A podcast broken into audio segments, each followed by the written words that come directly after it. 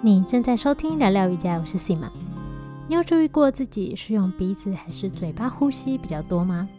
在学习瑜伽以前，总是在运动的时候张嘴呼吸；在学习菩提科呼吸法 b u t o k o Method 以前，从没有去仔细注意自己是不是常常张开着嘴呼吸。我在课堂上常常和学生强调鼻子呼吸的重要性，但到底为什么鼻子呼吸比嘴巴呼吸好呢？我会在这集节目告诉你。在节目开始之前，我想请你帮我一个小忙。如果你喜欢聊聊瑜伽 Sima Yoga Talk 的节目内容，请帮我在 Apple Podcast 打新评分。的留言支持，不但能够让更多人收听到节目，也是支持我继续录音下去的动力哦。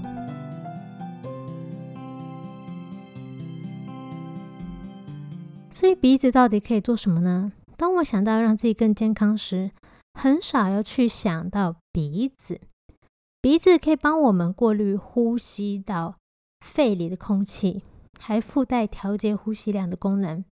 许多人在走路、休息、工作的时候啊，经常都是张大着嘴，鼻子好像只是脸上一个装饰品一样，没有拿来呼吸。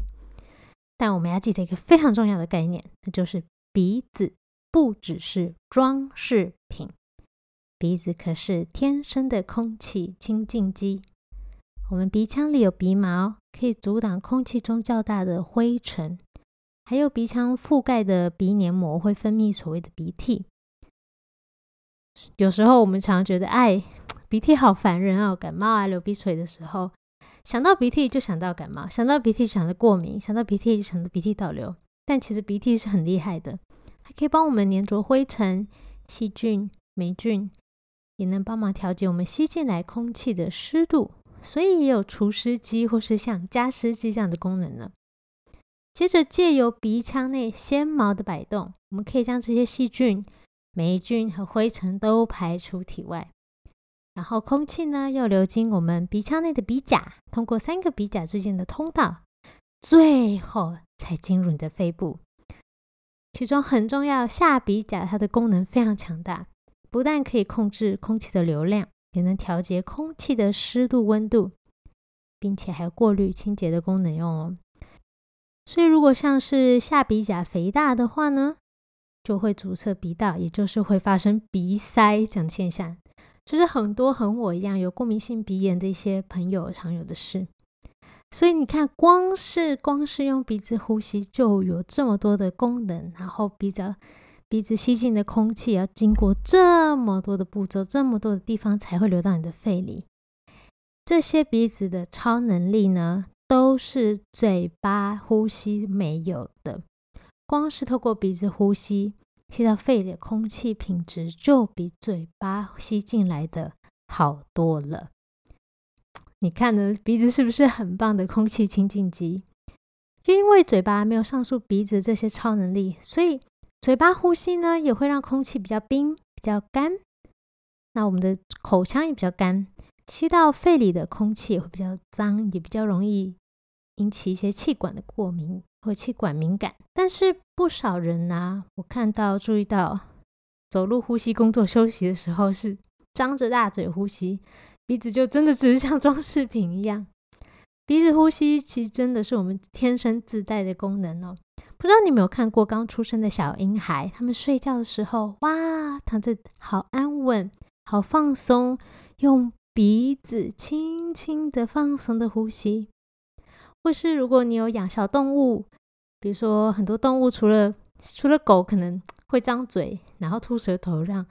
呃，水分蒸发，然后散热，降低体温。它们会用嘴巴大口呼吸之外，其他动物，比如说你看猫啊、仓鼠啊，或者其他的，如果你有养任何小动物的话，它们休息的时候都是闭着嘴巴用鼻子呼吸的。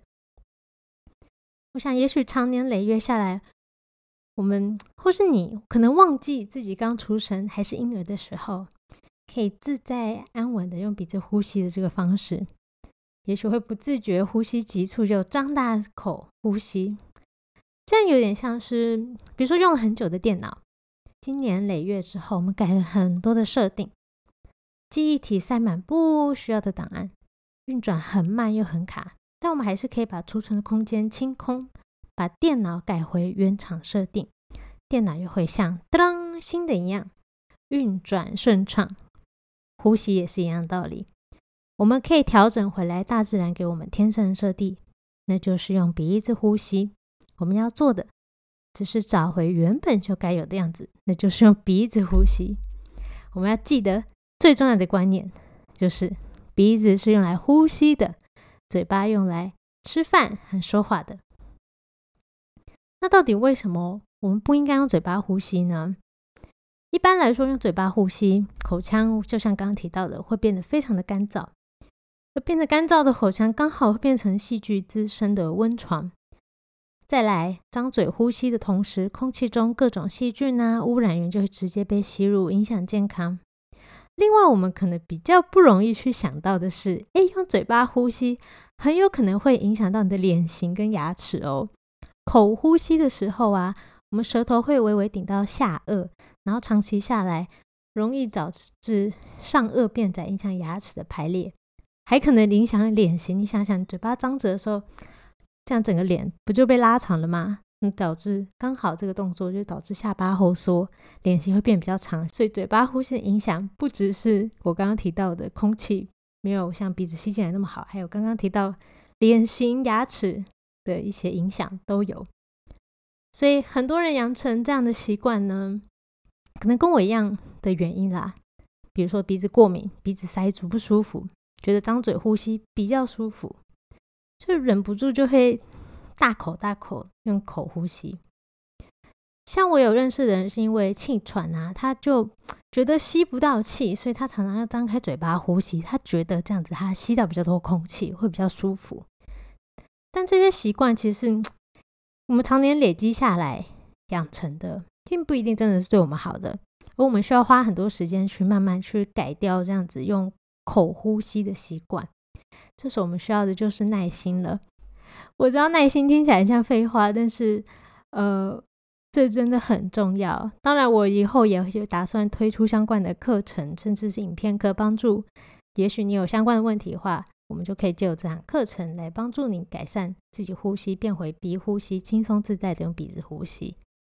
那耐心很重要，就像我刚刚说的，在最后结束前，我想分享给你一个。故事，这是我在《瑜伽真的有用吗》这本书看到的。故事里的主角是一个十几岁的少女，她同时也是一位瑜伽老师。其中一幕，她在教她的一个学生做前弯的动作。她请那个学生往前弯，然后放了一叠纸在他手指头正下方，刚好指尖可以碰到的位置，并跟他说：“好的，现在每天呢，你就减少一张纸的高度。”然后弯的比在一张纸再低一些些，学生就想说：“哈，每天就只有一张纸的高度吗？”就抱怨：“这样一次只有进步一点点，一张纸的厚度可没多少呢。”这个小女孩老师回答他：“你花了几十年的时间，日积月累，一点一点把自己的身体弄成现在的状态。你要有耐心呢。你想改变花十几年、几十年造成的身体。”也就是得慢慢的来，不可能马上就改变。